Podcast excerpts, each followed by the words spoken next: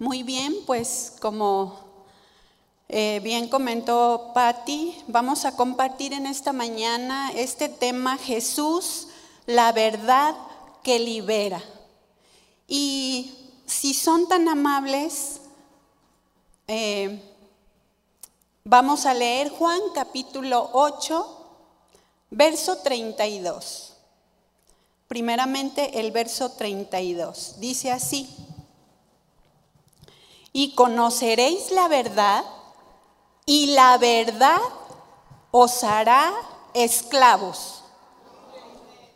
¿Cómo? Libres.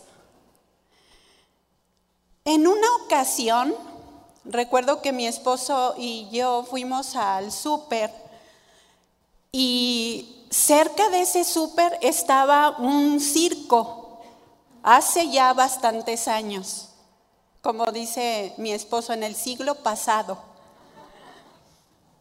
Y recuerdo muy bien que a lo lejos eh, vimos la carpa del circo. Era, era temprano, era en el día, en la mañana. Pero acercándonos estaba a un costado este circo del súper y no había otro paso más que eh, cruzar por donde estaba el circo. Y a ambos nos llamó la atención cómo estaba un elefante cuando dejaban, ¿verdad? Que eh, tener, eh, que, ellos tenían eh, pues diferentes tipos de animales para estar dando un, show. Y yo recuerdo que lo vimos, un elefante muy grande, y a un lado tenía a un elefantito bebé. Y a mí me llamó mucho la atención, pero mm, me daba cuenta cómo el elefante eh, estaba en un área grande y vi que el elefantito tenía una cuerda gruesa atada a su patita, pero la elefanta, la elefanta tenía una cadena. Y, recuerdo que quería avanzar, quería avanzar y no podía avanzar. Y el bebé elefantito quería avanzar, quería irse para todos lados, pero no podía avanzar. Y, y platicando dijimos, ¿por qué le pondrán esa cadena y esa cuerda? Y platicando, dijimos, pues a lo mejor porque no quiere que el bebé se salga y se pierda o lo atropellen o se lo lleven. Alguien que quiere de mascota un elefante. y así pasó. Pero para otra ocasión, en, no, en otro año, vuelve a suceder el mismo acontecimiento. Pero lo curioso es que la elefanta ya no tenía una, una cadena en la pata. Ya no tenía la cadena.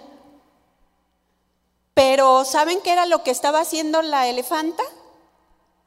Lo mismo. Quería avanzar y se regresaba. Un pasito para adelante y uno para atrás.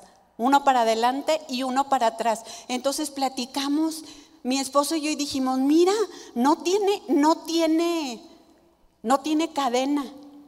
Sin embargo, ya se habituó.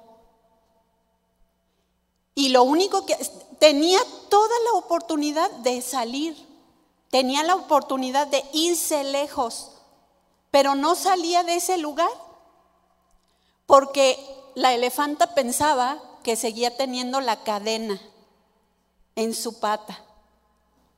Y lo que estaban haciendo con el bebé era adiestrarlo para que al querer caminar, avanzar y sentir que algo le atoraba, no pudiera avanzar, sino que se diera cuenta que ese era su lugar y que de ahí no se tenía que mover. La mamá elefanta eh, se acostumbró a vivir encadenada, aunque era libre. Y de, esa, de esto vamos a hablar el día de hoy. Dice el versículo 31, leímos Juan 8:32, si son tan amables de acompañarme a Juan 8:31. Y dice así, dijo entonces Jesús a los judíos que habían, ¿qué? Que habían creído en él. Subraye esa palabra o anótela ahí en su cuaderno. Habían creído en él. Si vosotros permaneciereis en mi palabra, otras dos frases importantes, permanecer y mi palabra. Seréis verdaderamente mis discípulos. Si Jesús estaba diciendo a estos judíos que habían creído en Él, seréis verdaderamente mis discípulos si ustedes permanecen en mi palabra, significa que hay falsos discípulos, ¿verdad que sí? A ver, levante la mano los, perdón, los verdaderos discípulos. No hay, no hay falsos, ¿verdad? No hay falsos, eso los dejamos para la gente de afuera. Pero Jesús les estaba diciendo a los que habían creído en Él, si tú permaneces. ¿En qué? ¿En qué?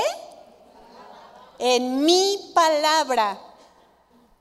Seréis verdaderamente mis discípulos, verso 32, y conoceréis la verdad, y la verdad os hará libres.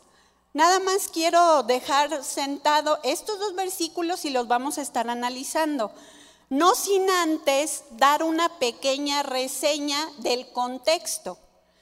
En este mismo capítulo, en, los versos anteriores, Jesús está hablando a los mismos judíos, en general a, los judíos, y les estaba diciendo, yo soy la luz del mundo. Eso era lo que Jesús les estaba diciendo. Les enseñaba que Él era la luz del mundo y que el que le siguiera no andaría en tinieblas. Sin embargo, estos judíos estaban refutando. Comenzaron a refutarle a Jesús porque Jesús decía, yo soy la luz del mundo. ¿Sí? Yo soy la luz del mundo. El que me sigue no andará en tinieblas. Entonces, estos judíos, como eran muy racionales, como todo lo, trazaban con su mente racional, le dijeron, no, pues sí, eso dices, parafraseando, ¿verdad? Parafraseando. Eso dices tú de ti mismo. Tú eres el que das testimonio de ti mismo. ¿Qué dicen otros de ti? Nosotros decimos que tú no hablas verdad. Nosotros decimos que, o sea, nuestro testimonio referente a ti no es que tú eres verdadero. Tú no eres verdadero. ¿Cómo te vamos a seguir a ti? ¿Sí? Es como si tú dices, no, no, en mi casa yo soy la mejor cocinera. ¿Sí, ¿Sí me explico? Tú estás dando una reseña de ti misma o del varón mismo, ¿verdad? Hay buenos cocineros. Eh, pero, ¿qué si le preguntamos a tu hijo? ¿Sí? ¿Sí me explico? Él va a dar el testimonio fiel de que es una buena cocina. Eso es lo que estaban diciendo los judíos. Escuche bien, estaban dudando de la veracidad de la palabra de Jesús. ¿Sí, ¿Sí me explico? Es como decir, este, eh, a, ver, que otro diga quién eres tú, porque mi veredicto, nuestro veredicto respecto a ti es que tú no eres verdadero, estás hablando mentiras. ¿Sí? Y, Jesús continuó enseñándoles, porque lo que Jesús quería era que ellos conocieran al Padre, que ellos entendieran que Él era Jesús, el enviado de Dios, el que vino con un propósito para darles vida. Sin embargo, Jesús les decía, mm, mm, no, yo hablo verdad, Yo hablo verdad porque no hablo de mí mismo, hablo lo que el Padre me dice. Entonces, conforme Jesús les estaba refutando y enseñando, entonces ellos les dijeron, ¿y tu Padre? ¿Dónde está tu Padre? Y Jesús les dijo, ni a mí, ni a mí me conocen, ni a mi Padre conocen. Escuche otra, otra frase en esos versículos, así dice literal. Ni a mí me conoces, ni a mí me conocen, ni a mi Padre. O sea, ustedes no conocen a mi Padre. ¿Por qué? Porque no me conocen a mí. Si me conociesen a mí, a mi Padre conocerían. Esa palabra, márquenla en sus notas. Conocer a Dios. Porque era lo que, Jesús decía. Si tú dices que no conoces a mi Padre y que dónde está mi Padre, significa que no, no me ves a mí, significa que no me reconoces a mí, significa que no sabes de dónde vengo ni a dónde voy.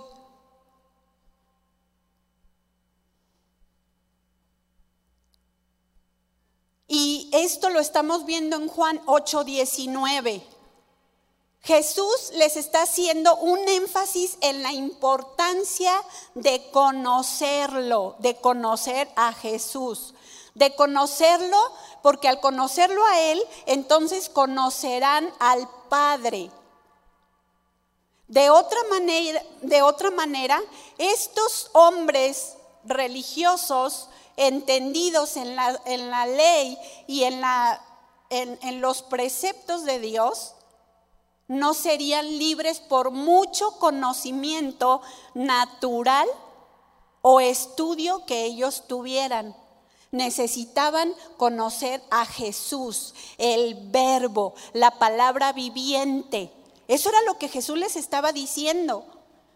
Si ellos no eran libres por no conocer a Jesús, entonces estaban viviendo de una manera esclavizada, así como la elefanta, ¿verdad? Así como la elefanta. Aunque en su corazón pensaban que tenían todo el conocimiento de la ley de Dios, su corazón no era libre. No podían ser libres sino esclavos del pecado, esclavos de la religiosidad, ¿sí? Esclavos de la incredulidad. ¿Eran incrédulos o no? Sí, ¿verdad? Al decirle a Jesús, tú, tú no eres verdadero, tú eres falso. Tú eres el que estás hablando por ti mismo. Como diciendo, nadie te conoce. Por eso Jesús les dice, tú no conoces al Padre porque no me conoces a mí.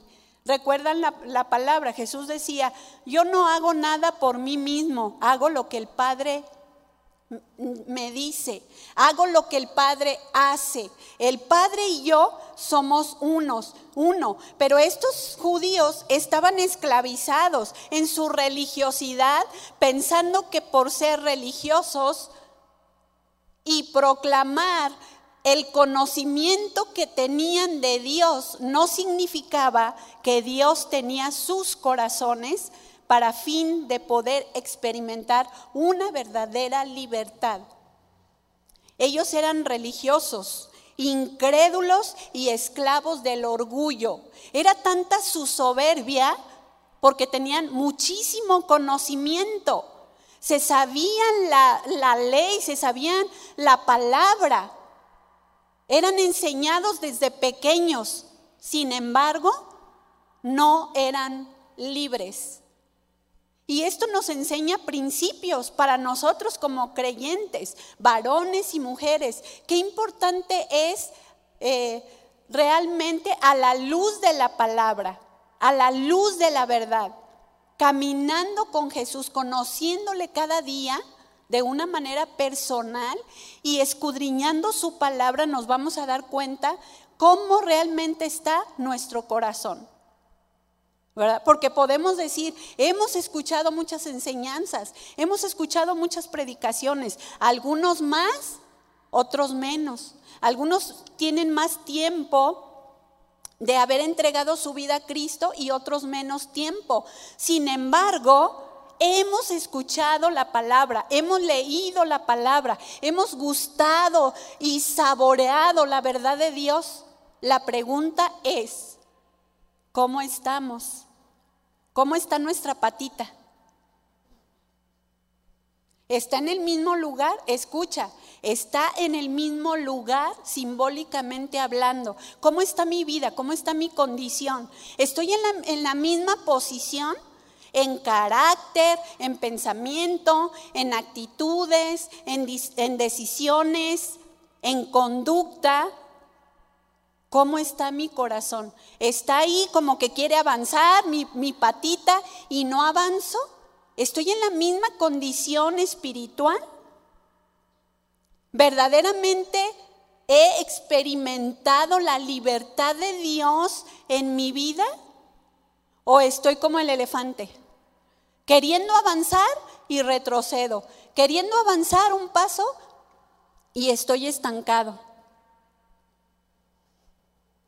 Es importante analizarnos que no caigamos en un espíritu religioso o en una actitud religiosa.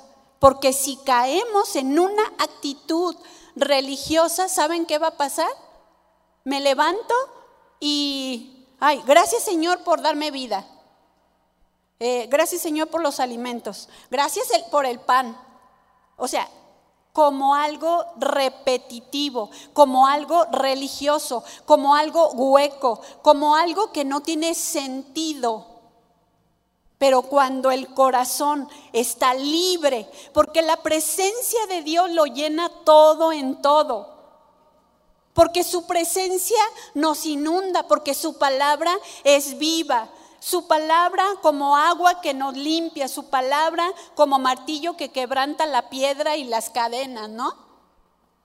Su palabra verás que nos liberta, como dice este versículo que acabamos de leer, y conoceréis la verdad y la verdad os hará libres. La verdad soltará las cadenas, la verdad soltará las ataduras, porque Jesucristo es la verdad. Jesús es el verbo, Él es la palabra y Él es verdadero. Lo que Él ha dicho en su palabra es veraz. La pregunta es, ¿crees lo que Dios te ha dicho? ¿Lo crees en tu corazón? ¿Lo estás llevando a la práctica? Estos judíos no. ¿Sí? Y vamos a ver más adelante. Entonces, leímos que es importante permanecer en su palabra para ser verdaderamente sus discípulos, como Jesús les enseñaba a estos judíos que habían creído en Él. Porque muchas veces le decimos a Jesús, Señor, yo soy tu discípulo, soy tu discípula. ¿Qué quiere decir discípulo? Es un alumno, es un seguidor, es un, alguien que aprende del maestro. Le decimos, soy tu discípulo, soy tu discípula, soy tu seguidor. Pero a veces no creemos que las palabras que Él nos hable son verdaderas. Y conoceréis la verdad y la verdad os hará libres. Es importante conocer la verdad. A lo mejor estás pensando, pero ¿por qué, ¿por qué nos enseña esto? Si yo ya le conozco al Señor, soy una mujer fiel aquí en la reunión de mujeres desde hace muchos años. ¿Sí? Eh, ya conozco ese versículo, ¿sí? Los judíos también lo, lo conocían. Los judíos estaban escuchando a Jesús, conocían la ley de Dios. Sin embargo, no creían. Conoceréis la verdad. ¿Por qué Jesús estaba puntualizando? Conoceréis la verdad porque aunque ellos conocían las escrituras, no conocían la verdad. ¿Quién es la verdad? Juan 14, 6. Jesús dijo, yo soy el camino, la verdad y la vida. Nadie viene al Padre sino por mí. Ellos tenían el conocimiento, pero no habían tenido la experiencia de la verdadera libertad al conocer a Jesús. Conoceréis esta palabra del griego ginosco, significa percibir, entender, reconocer, ganar conocimiento, darse cuenta y llegar a conocer. Se fijan que no solamente es, ah, pues ya lo vi, ya lo miré, ya sé cómo es, ¿verdad que no? La palabra conocer tiene toda esta variedad de definiciones que nos da la idea de un crecimiento. Una persona que verdaderamente conoce a Jesús y camina con Él, hágale así sus dedos, así como que los está frotando. Diga, discierne discierne. ¿Usted discierne? O sea, discierne, puede sentir, puede entender, percibe. No es, eh, ay, el señor de la esquina, el señor de la carnicería, eh, es muy amable conmigo eh, y me invitó a tomar un café. Este, voy a pensar, voy a orar a ver si Dios me da permiso y le aviso a mi esposo que voy a ir a tomar el café con el, con el carnicero. ¿Usted qué cree? ¿Le hace falta qué? Discernimiento. ¿Cómo se va a ir con el carnicero, por favor? A menos que le quiera cortar una, una oreja. Digo, el carnicero a ella para, por dejada, por no entendida, ¿verdad? Reconocer. ¿Reconoces realmente cuando Dios te habla? ¿Reconoces cuando estás pasando un tiempo de prueba? ¿O en el tiempo de la prueba te desubicas? ¿O en el tiempo de la prueba difícil te vas al rincón a llorar y a gritar desesperada, desesperado diciendo, Dios, ¿dónde estás? ¿Por qué a mí, Señor? Hágale así. Discernir. Reconocer. Señor, no lo entiendo aquí. No lo entiendo en mi mente, pero sé que eres tú. Todo parece adverso, todo parece en contra de mí, pero sé que eres tú. ¿Por qué mi bebé nació mal? ¿Por qué a mí, Señor, si te sirvo? Pues por eso. ¿O no? Pues por eso, porque me sirves, porque te quiero limpiar, porque te quiero liberar de tus pensamientos. Porque a veces nosotros mismos somos nuestro peor enemigo. Truncamos lo que Dios quiere hacer cuando le decimos, soy tu discípula, soy tu discípulo y camino contigo y te creo a ti, Señor. Entonces, cuando pase el tiempo de la prueba, ¿por qué no puedo andar en la, en la libertad de la palabra de Dios, en la verdad de Dios, aún en el tiempo de la aflicción? ¿Saben por qué? Porque no le conocemos a profundidad como le deberíamos conocer. Viene la prueba y, Señor, no lo entiendo aquí. Pero como tú le dijiste a, a, tus discípulos, no lo entiendes ahora, pero lo entenderás después. No lo entiendo, Señor, pero aquí estoy. Aquí estoy, Señor. Lo que tú me quieras enseñar, enséñamelo, mi Señor, porque te quiero obedecer pronto. ¿Qué me estás pidiendo? ¿Qué quieres de mí? ¿Cuál, respuesta esperas de mí? Y el Señor, eh, que me busques, que me sigas creyendo, que me obedezcas, que no me refutes. Aquí estoy, Señor, lo que tú digas. Pero si no le conozco, le reclamo, porque no le conozco. Cómo Dios opera, cómo trabaja, qué quiere provocar en mi vida a través de la prueba. Por eso Jesús decía, y conoceréis la verdad, y la verdad os hará libre. Conóceme a mí y vas a ser libre de ti. ¿Verdad? Conóceme a mí y vas a ser libre de ti. ¿Por qué el apóstol Pablo le decía a Timoteo, cuídate de ti mismo y de la doctrina, cuídate de ti mismo, porque nosotros podemos ser el peor enemigo, el que se contrapone a lo que Dios quiere hacer. ¿Y saben por qué muchas veces una mujer puede pasar en una prueba por años? Porque, porque está así. ¿Sí, ¿Sí me explico? Porque no hay una verdadera libertad.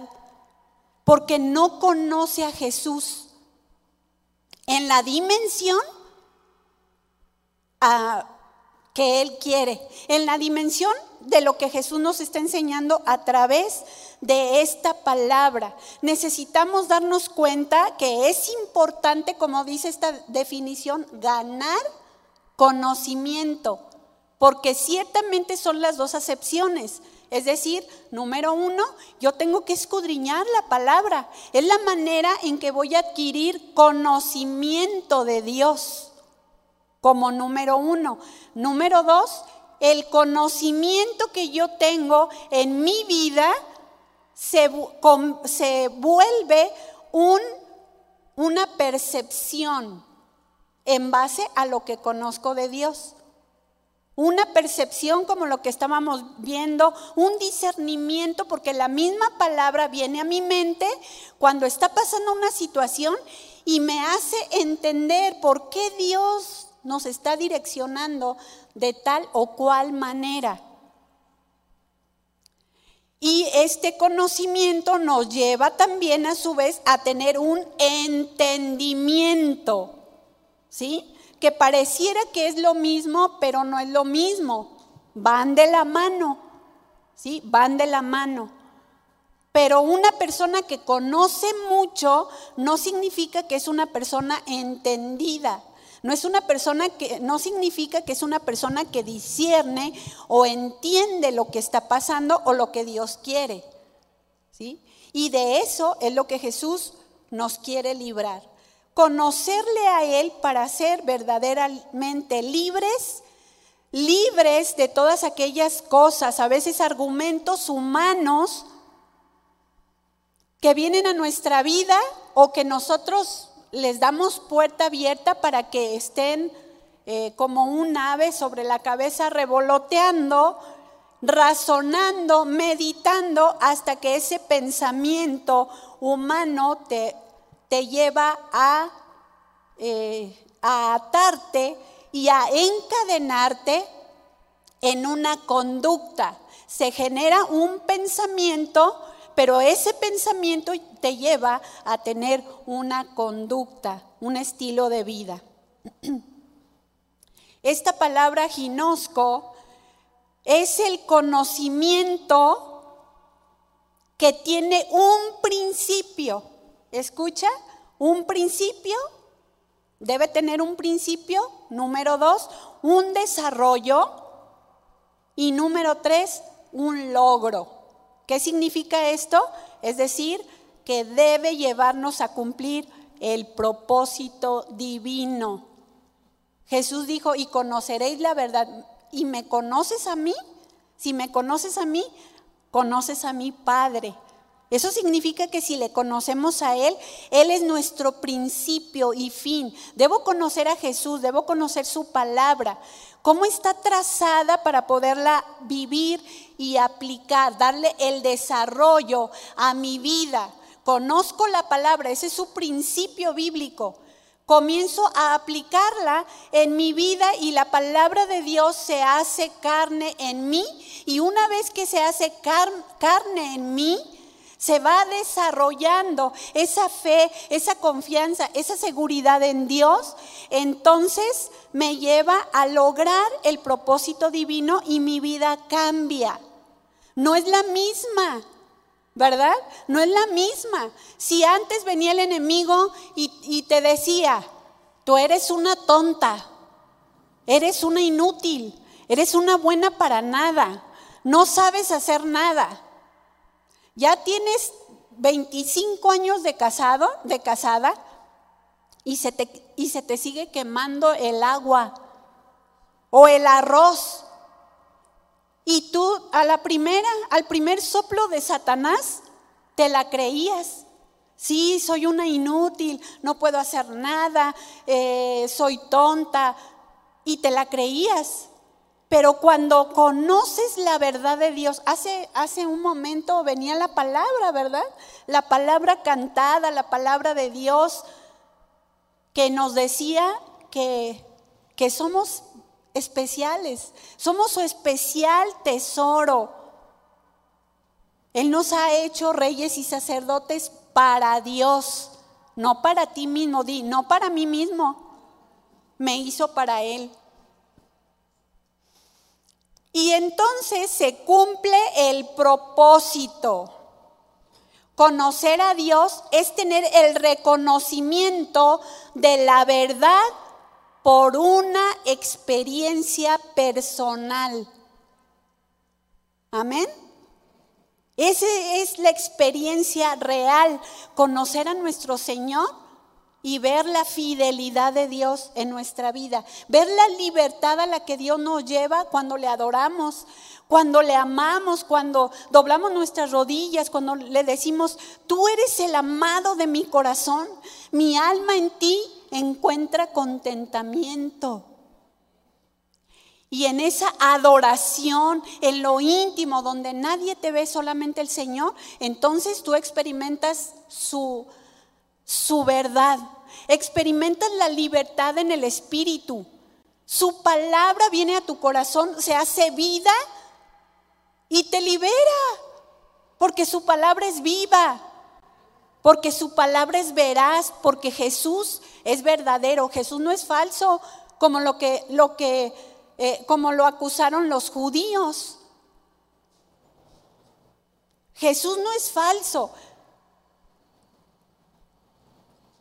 Él es la verdad. ¿Qué significa entonces la verdad? Que Él, que en Él no hay engaño, que en Él no hay doblez, que en Él no hay mentira, que su palabra es verdadera. Él solamente es verdad. Hay una raíz en el griego, aleteía, que significa la realidad que se encuentra en la base de, la, de lo que se ve. ¿Cuál es la base de lo que se ve? La apariencia, ¿verdad? No está hablando en el sentido de que ay, lo que tú aparentas mm, eh, como un doblez, pero lo que habla es la realidad. ¿Cuál es la realidad que se encuentra en esa base donde está sustentado? ¿Quién es Dios? ¿Quién es Jesús? Él es verdadero, Él es de una sola pieza. No hay mentira en Él, absolutamente no hay mentira en Él. Él es verdadero. Sus promesas son sí y amén a lo que Él ha dicho. Nunca faltará absolutamente a ninguna de las promesas que Él ha dicho. Pero cada una de esas promesas conlleva una, ¿qué? Una condición. Porque la libertad ya fue ganada hace muchos años, ya fue pagada. Él pagó el precio por nuestra libertad. La pregunta es, ¿qué hay en mi patita? ¿Mm? ¿Ya me di cuenta que ya no hay una cadena? ¿Ya me di cuenta que estoy libre? ¿Ya me di cuenta que sí puedo pasar más allá de, de este límite donde me encuentro?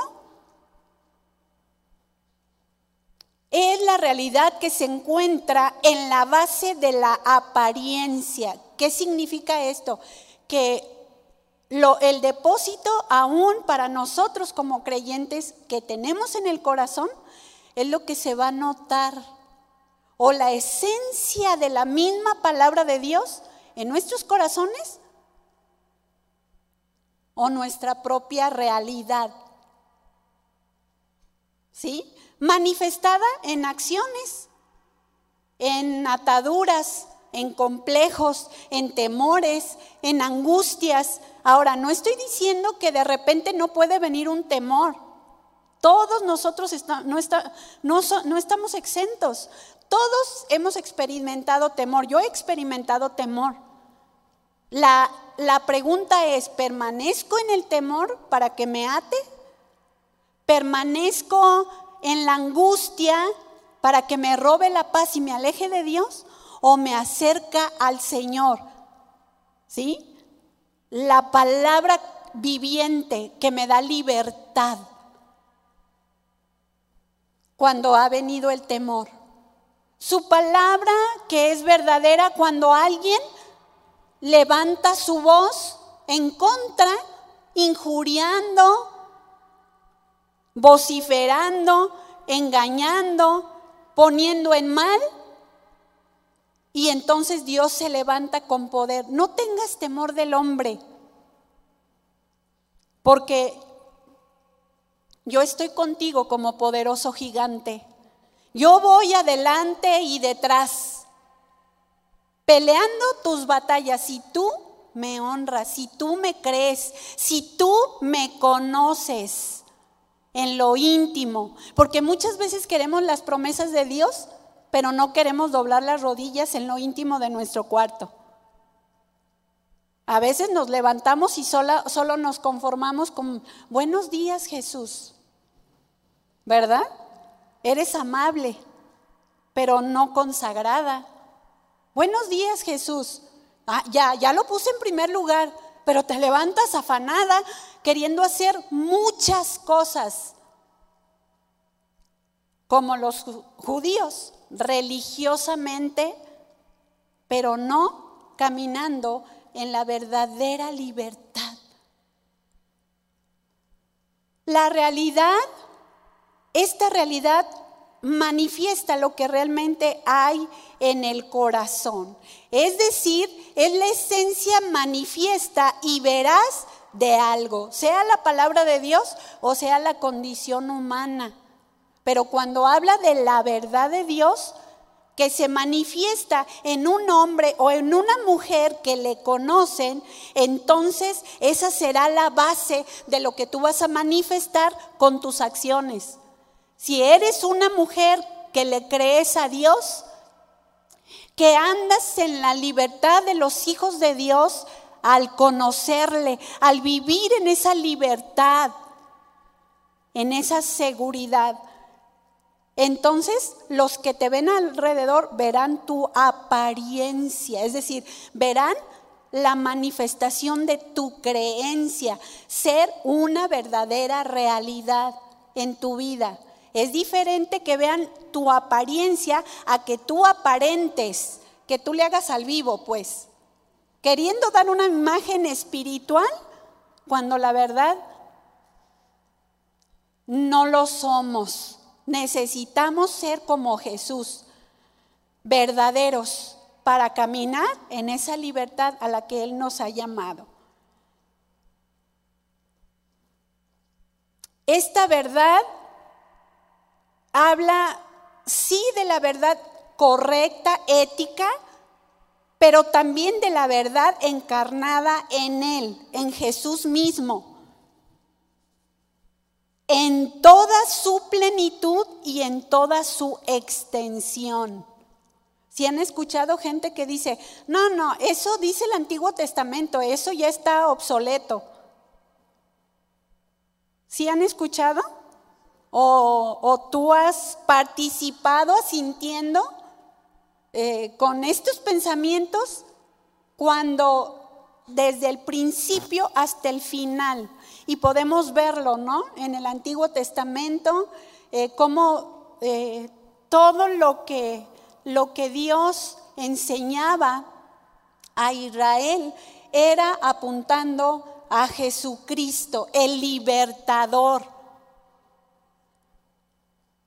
Habla entonces de, toda la plenitud y toda la extensión de la verdad encarnada. Jesús mismo era en ese tiempo, porque estamos tocando estos versículos en Juan, era y sigue siendo la perfecta expresión de la verdad. La perfecta expresión de la verdad. Eh, yo eh, conozco gente que dice, es que no me gusta decir mentiras, no me gusta que me mientan. Pero en nuestra humanidad puede que en algún momento una mentira se te escape. Aunque tengas celo de hablar verdad. Pero debemos caminar imitando a Jesús, ¿verdad? Imitándole a Él la perfecta expresión de la verdad. Su palabra es verdad. No hay ninguna mentira en Él. él tiene la veracidad y no meramente verbal, sino en toda la extensión de su carácter, porque Él en sí es verdad. Él es la verdad. Ya lo leímos, ¿verdad? O lo mencionamos en Juan 14, 6. Él es la verdad. ¿Quién nos libera? Jesús. Su palabra, esa verdad es la que nos libera. Juan 8:36 es ese mismo capítulo que estamos estudiando nada más más adelante. Dice este versículo, así que si el Hijo os libertare, seréis qué? verdaderamente libres. Jesús, el verbo hecho carne, la palabra viviente es la fuente, la expresión máxima de la verdad, la norma perfecta de lo que es verdadero y bueno. Amén. Él debe ser siempre nuestro parámetro. Por eso Jesús estaba interesado en este capítulo 8 de enseñar a los judíos que dice eh, en los versos que leímos, verso 31, eh, que ellos habían creído en Jesús. ¿Sí? Y, pero sin embargo, eh, cavilaban en sus pensamientos ¿Por qué Jesús reitera su palabra? Él debe ser siempre nuestro parámetro. A Él debemos seguir y a Él debemos escuchar para ser verdaderamente libres. ¿Cuántas veces hemos escuchado, hemos abierto nuestro oído a, doctrinas eh, engañosas, erróneas, falsas? que quitan la veracidad de Dios y de su palabra y enfocan todo su conocimiento al pensamiento trazado en su raciocinio de, hombres que en su momento pensaron, eh, esto es una revelación, cuando la palabra ya ha sido revelada. La pregunta es cómo la estamos trazando, ¿verdad? ¿Es revelada? Pues será revelada por el hombre. Por eso le da otra interpretación que no es la verdad de la palabra de Dios. Por eso reitero, Jesús y su palabra viva es nuestro parámetro. A Él debemos servir, a Él debemos seguir, a Él debemos escuchar. Su palabra debe ser eh, latente mañana tras mañana para fin de que podamos caminar en la libertad de los hijos de Dios. Amén. El Señor, así como quería liberar, libertar a los judíos del egoísmo, del egocentrismo, así Dios nos quiere libertar. a cada uno de nosotros, nos quiere llevar a, a ser desprendidos de nuestro yo, ¿sí?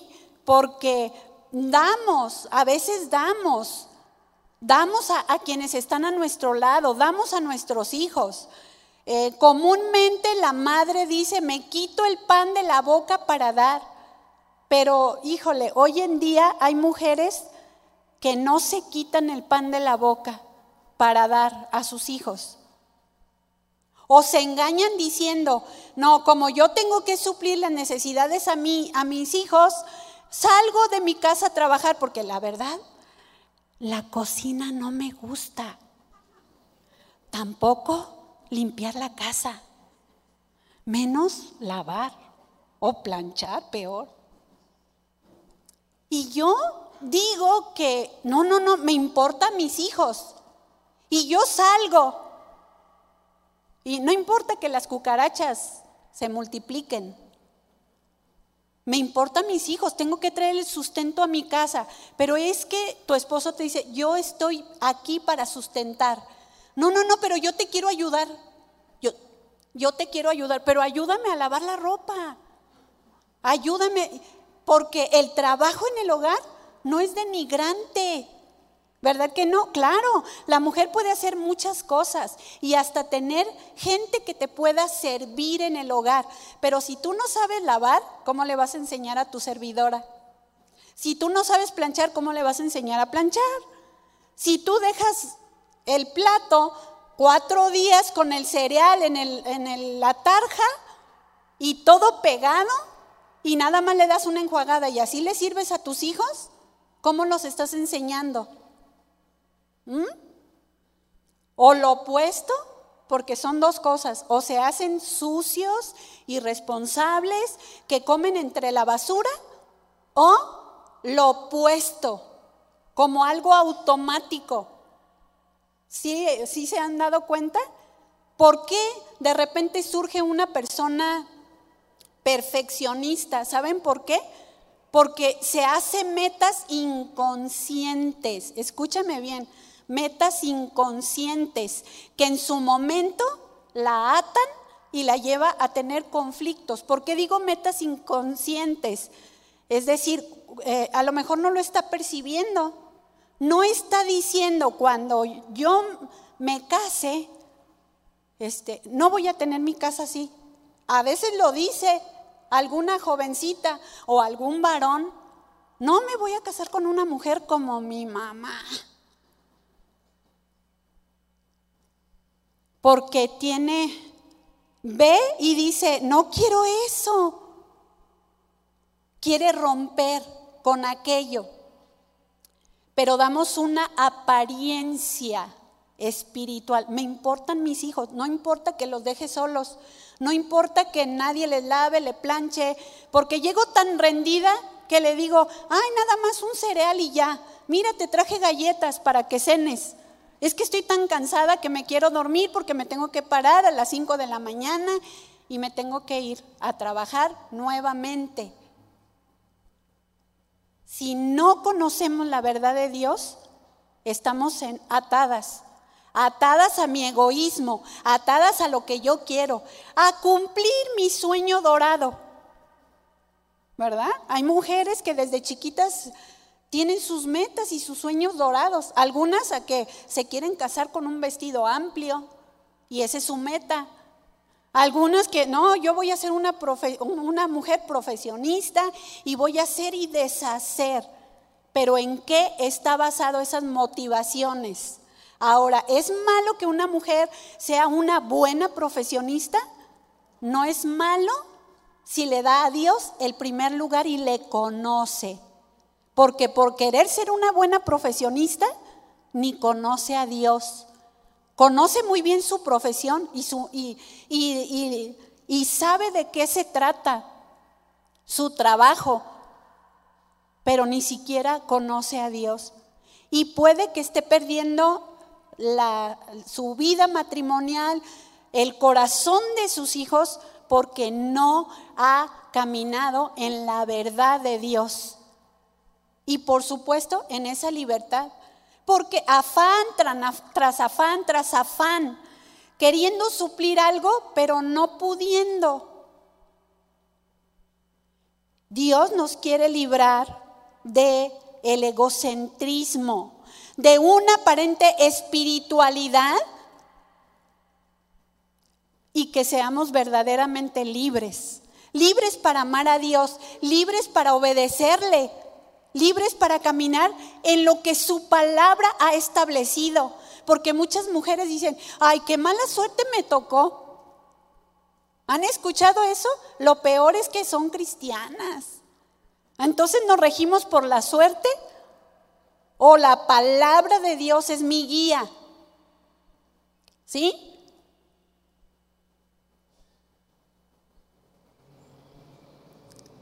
La palabra es lumbrera a nuestro caminar.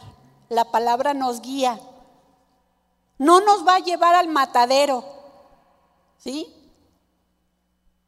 Jesús es la palabra viviente. Y él mismo dijo en Juan 14, 6, nadie viene al Padre sino por mí. Necesitas conocer a mí, conocerme a mí para que conozcas el Padre. Somos igualitos. Pensamos lo mismo, hacemos lo mismo. Les, les amo, les amamos de la misma manera. Pagamos un precio igual nos despojamos de nosotros mismos para que, para que tú y yo tuviésemos vida y libertad en Él. Él nos libera de las consecuencias del egocentrismo, del, del, pecado, de las consecuencias del pecado y de nuestras acciones. Reitero, su palabra nos da dirección. ¿sí? Él quiere que seamos mujeres que vivamos en la libertad de su palabra aquí Di aquí. A ver, hazle conmigo aquí. Alma mía, bendice al Señor. Alma mía, ubícate. Deja de pensar como tú piensas. Ajustate a la verdad de Dios. ¿Sí? Porque de repente Estamos razonando todo y todo lo queremos hacer en nuestra razón humana y no en los principios de Dios. Pues sí, Dios dice que confía en Él, pero tengo que ayudarle poquito. Tengo que ayudarle poquito. Porque, a ver, a ver, ¿Él me va a parecer ahí un kilo de frijol? Pues fíjate que sí. Yo lo viví. Y no solo un kilo de frijol, mucho más de su sustento. Así es que si tú le crees a Dios y realmente no hay más y tú estás haciendo lo que a ti te corresponde, con eso no estoy diciendo que te tires en el sillón a rascarte el ombligo y a decir, ah, pues Dios me da. No, no, no, Dios no es desequilibrado, acuérdate. Su palabra no se equilibra, su palabra nos ubica para vivir en libertad no en engaño, porque a veces ese es un engaño en la mente de la mujer, ¿verdad? Que no sabe equilibrar la palabra. La Biblia nos enseña, el que no trabaje, que no coma, pero también dice que no nos afanemos por qué comeremos o qué beberemos o qué vestiremos.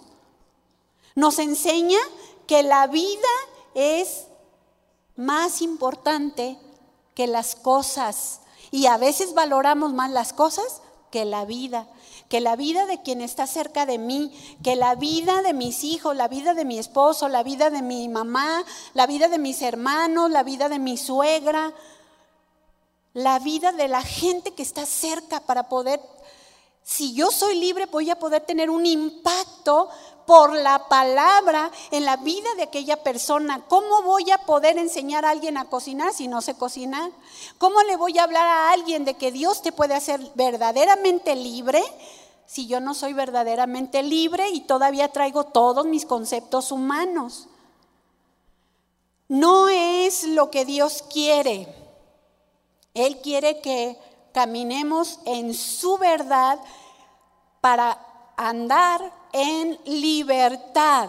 Conoce a Dios. Dice primera de Juan 4:7, amados, amémonos unos a otros porque el amor es de Dios.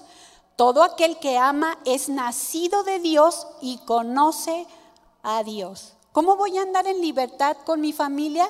En amor. ¿Por qué? Porque conozco a Dios. ¿Por qué lavo los pantalones?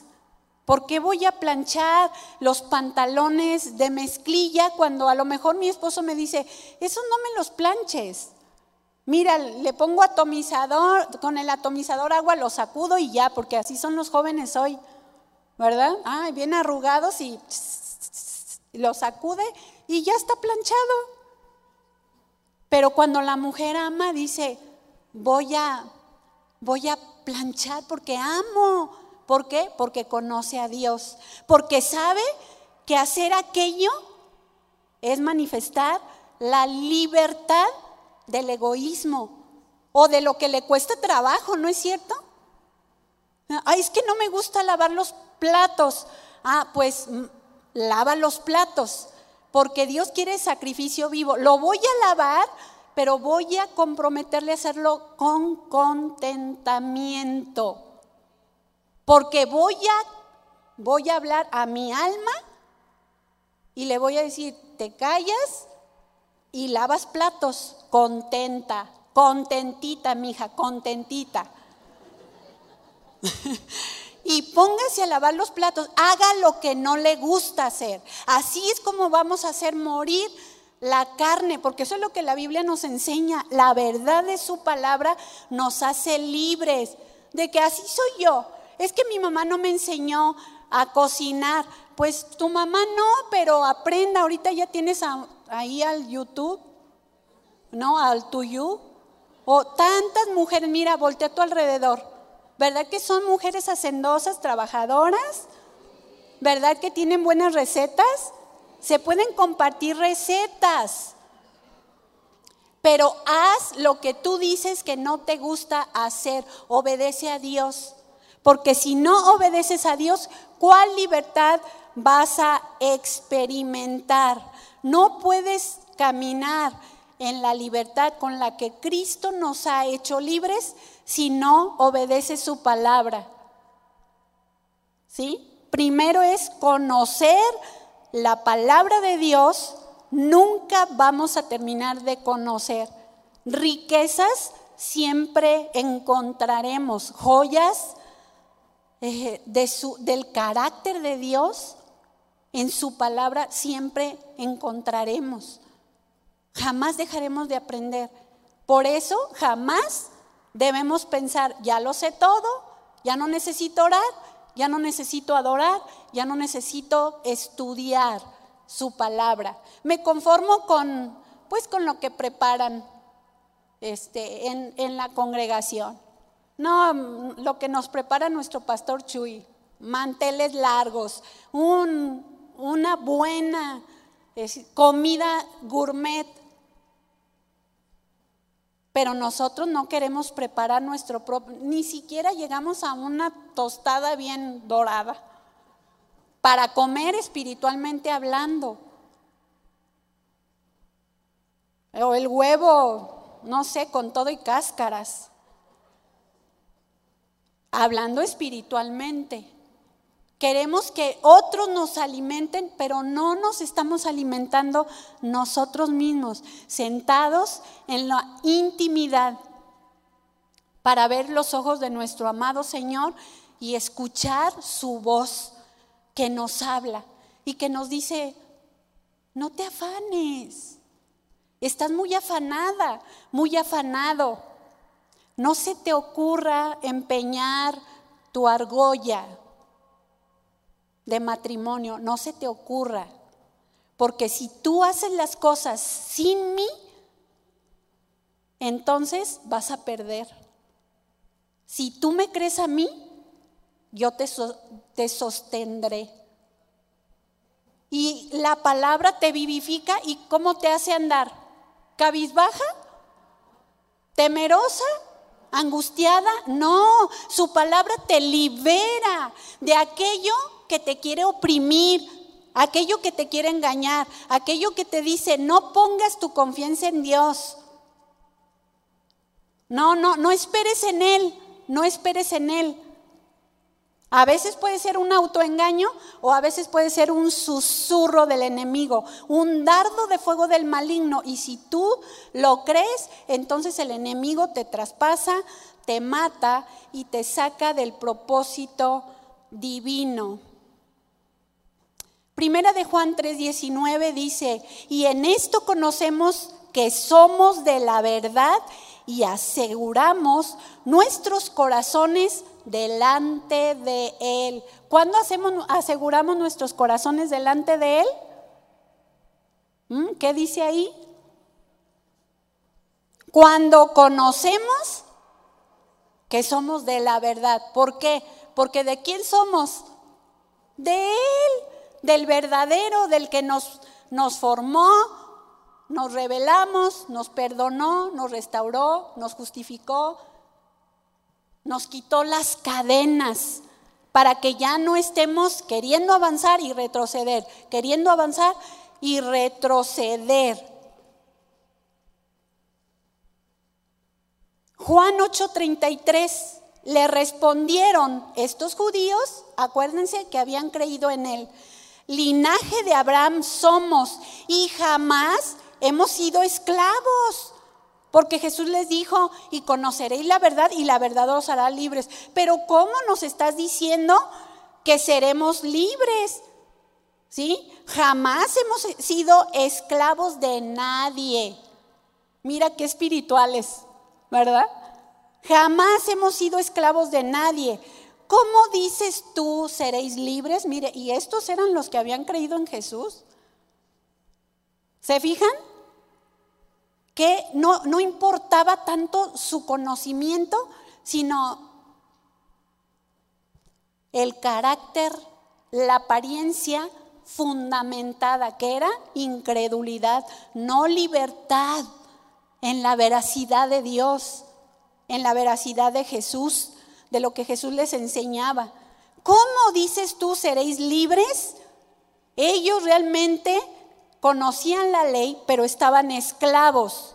No conocían a Jesús. Ellos vivían en esclavitud. Jamás hemos sido esclavos de nadie. Yo no sé si en algún momento tú has dicho, no, jamás, jamás, yo jamás, jamás digo una mentira, jamás eh, ando de chismosa y andas de casa en casa, ¿verdad? No, no, no, es que recabo información para orar, para interceder. No, no, yo no digo mentiras. Y vas con la vecina y le dices, ¿sabes qué? La vecina del otro lado de tu casa está hablando de ti, ten cuidado de ella. Y resulta que es muy amiga de ella. ¿Sí?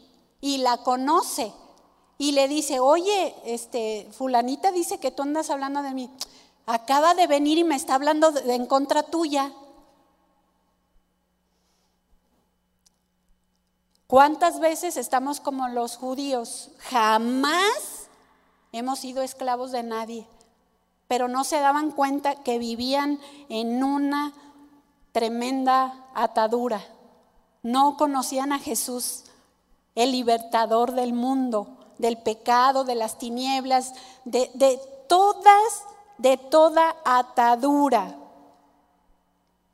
El pecado esclaviza.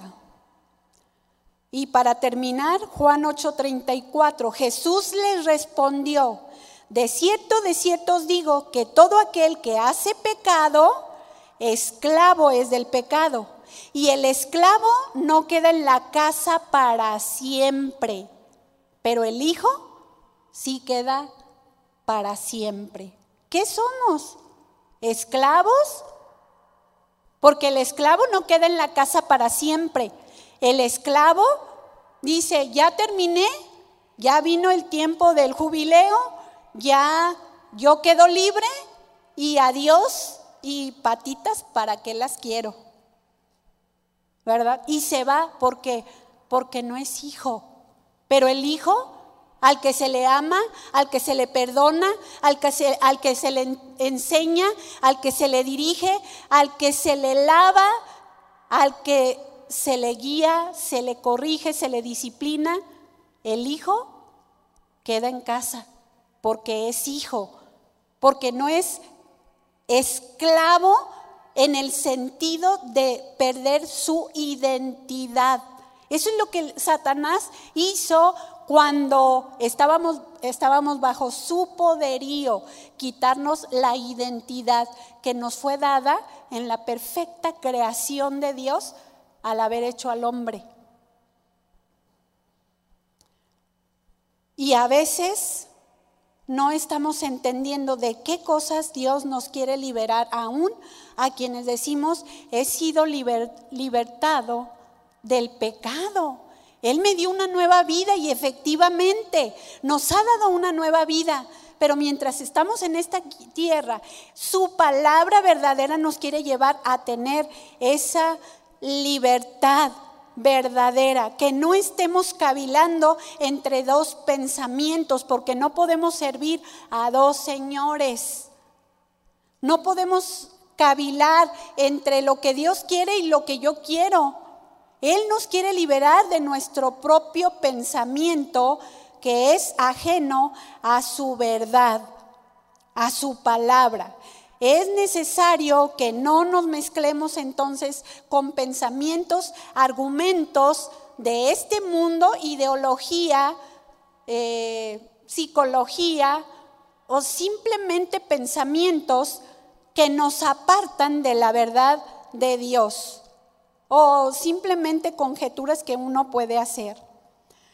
¿Sí? Porque todas esas cosas nos pueden llevar a la esclavitud la mentira, el engaño, etcétera. No, yo hablo verdad, pero, pero prometes cosas que no cumples. No, hijito, sí te lo voy a cumplir, te voy a llevar al parque mañana. Y al otro día, no, hijo, estoy cansada. ¿Qué le estás enseñando? Tú puedes mentir porque yo te miento. Y no somos libres de esos pecados cuando decimos que le conocemos a Él. Hay vicios que adoptamos en nuestra vida que nos esclavizan. Y es importante que hoy en día nos analicemos, que hoy en día escudriñemos nuestra vida. ¿Qué hacemos? ¿Sí te has hecho alguna vez un itinerario? ¿Qué hago desde que me levanto hasta que me acuesto? Es bueno, porque es parte de una disciplina, eso es parte de una estructura personal familiar y en todos los aspectos, porque la estructura eh, nos marca, ¿verdad? No nos deja salir. Hay vicios que esclavizan a un ser humano, que puede ser la televisión, videojuegos, para jóvenes o hasta señores, ¿verdad? Eh, no sé, eh, nuestro famoso celular, que muy bueno mientras tomamos notas, mientras leemos la escritura, mientras eh, hacemos cosas, planeación, aún ministeriales. Qué bueno si lo usamos de esa manera, pero qué mal si cualquier tiempo que tenemos lo usamos para abrir mi Facebook y ver este, mis notificaciones, qué, qué se puso mi vecina, qué trae fulanito de tal, qué sé yo, cosas que créanme, es una pérdida de tiempo si invertimos horas en eso, horas en lo que no edifica y puede ser vicios que nos esclavizan de manera que no nos permiten conocer a Dios, conocer a Jesús, conocer su palabra, su verdad bien trazada. Pueden ser las cosas externas como un, este, un amor desmedido por, por salir y hacer compras. Lo que sea, pero comprar me da felicidad. Zapatos, bolsas, ya no cabes en tu vestidor. Ya le quitaste el de tu esposo a lo mejor. Y, y quieres seguir vicios que, pues que el, el que lo tiene dice, no, no es un vicio. Cuando yo quiera lo puedo dejar, pero resulta que ya tienes años y no lo dejas. ¿verdad? Porque el vicio te ha esclavizado y el que realmente está en una atadura es el que menos se da cuenta que tiene la atadura, como el elefante. Le pusieron la atadura y sentía que no podía caminar, pero cuando se la quitaron ya no se dio cuenta, ya no pudo ver. El pecado nubla la vista, el pecado te lleva al oscurantismo y a no darte cuenta de tu propia condición, de manera que puedas venir a la libertad de Dios. Y así pudiera hablar de muchísimas cosas que pudiera ser un vicio, pero sí sabemos que el pecado nos aparta de Dios. Pecado que nos lleva a errar el blanco y que no podemos realmente vivir en la libertad a la que Cristo nos ha llamado. Él nos llamó a libertad, pagó un precio alto. Y dijo Jesús, Juan, repito este verso 8:36, así que si el Hijo os libertare, seréis verdaderamente libres. ¿Quién es una persona libre? Aquella persona que es exenta de esclavitud. Está exenta de la esclavitud, que tiene la oportunidad de poder hacer lo que no hacía cuando era un esclavo. Y el ejemplo tan claro de un preso tras las rejas, ¿verdad? No tiene el derecho para decir, hoy quiero ir a Chapala a comerme un pescado dorado. No puede hacer eso. Hoy quiero salir con mi familia a, pasear al parque. No puede porque está atado, está preso, tiene ataduras. Pero una persona libre es una persona exenta, que tiene la libertad de poder hacer en la libertad a la que Cristo nos ha llamado lo que quiera, si camina en el Espíritu. Y dice la escritura que no debemos usar la libertad como ocasión para la carne. Es decir, Dios no nos ha hecho libres para que tú digas, soy tan libre que a mí no me afecta fumar porque soy muy maduro. No me afecta este, embriagarme porque soy maduro. No me afecta ver una película que trae escenas indebidas porque ya soy maduro y eso no me hace caer. No, no, ese es un autoengaño, ese es un autoengaño por una vida religiosa. Pero el que verdaderamente ha sido liberado y sabe que Jesús pagó un precio alto por, por ti, por mí, y entendemos la verdad de Dios, solamente nos debe bastar decir, Señor, decía David, ¿quién podrá entender sus propios errores?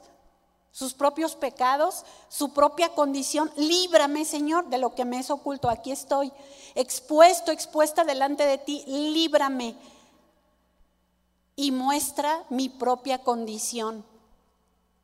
Porque el que peca está errando el blanco. Jesús es el blanco, Él es santo. No se va a contaminar por ti ni por mí. O sea, Dios no nos va a decir, ándale pues hijito, te dejo tantito, ¿eh? Tantito, no. No hay ninguna tinieblas en Él. Él es puro, Él es santo. Y pagó. Dice nada más Romanos 6:17, pero gracias a Dios que aunque erais esclavos del pecado, habéis obedecido de corazón a aquella forma de doctrina a la cual fuisteis entregados y libertados del pecado, vinisteis a ser siervos de la justicia. Verso 22, más ahora que habéis sido libertados del pecado y hechos siervos de, de Dios, tenéis por vuestro fruto, perdón, la santificación y como fin la vida eterna. El llamado de Dios es a libertad, no al pecado. El llamado de Dios es a vivir en el Espíritu, a conocer al amado de nuestro corazón. Y si no lo amas suficiente, conócelo y te vas a enamorar. Te va, te va a impactar porque Él te atrae con Él con cuerdas de amor, no para atarte, sino para darte libertad. Les invito, si son tan amables, de ponernos de pie. Y ahí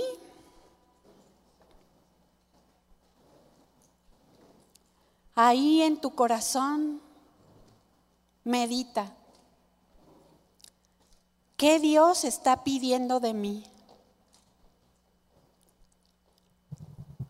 ¿Qué Dios está pidiendo de mí?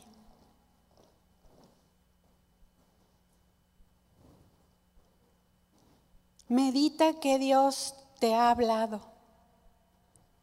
Quizá ha hablado a tu corazón cosas que, que yo no dije, pero que Él sí te conoce y sabe lo que tú necesitas.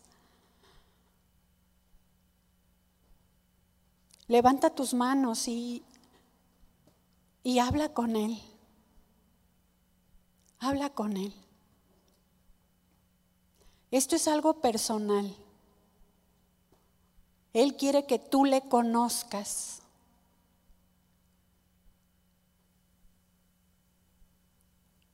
Él quiere que tú analices tu corazón y puedas entender si realmente estás caminando en conocerle a Él, el camino, la verdad y la vida que nos lleva al Padre.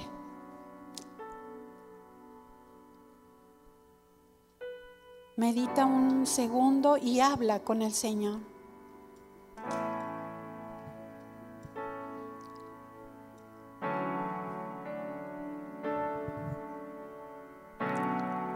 Si reconoces que has caminado en tus propios argumentos, te has autoengañado o has recibido el engaño de Satanás, para llevarte a esclavitud.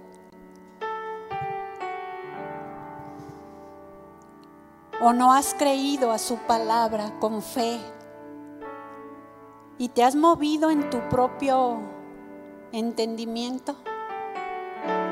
Este es el momento que hables con Él. Este es el momento que Él quiere que tú te derrames. Si es necesario eh, pedir perdón, pídele perdón. Porque después de eso, Él quiere traer una libertad a tu corazón.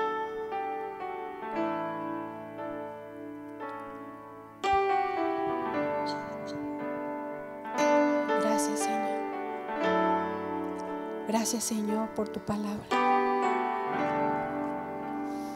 Gracias, Señor, por ser tú nuestro libertador. Tu palabra verdadera que afirma nuestros corazones. Tu palabra verdadera que nos limpia de nuestros pensamientos que nos pueden alejar de ti. Tu palabra verdadera, Señor. Tú, el verbo hecho carne. Esa voz esa voz que traspasa nuestros pensamientos, nuestras intenciones y nuestro corazón.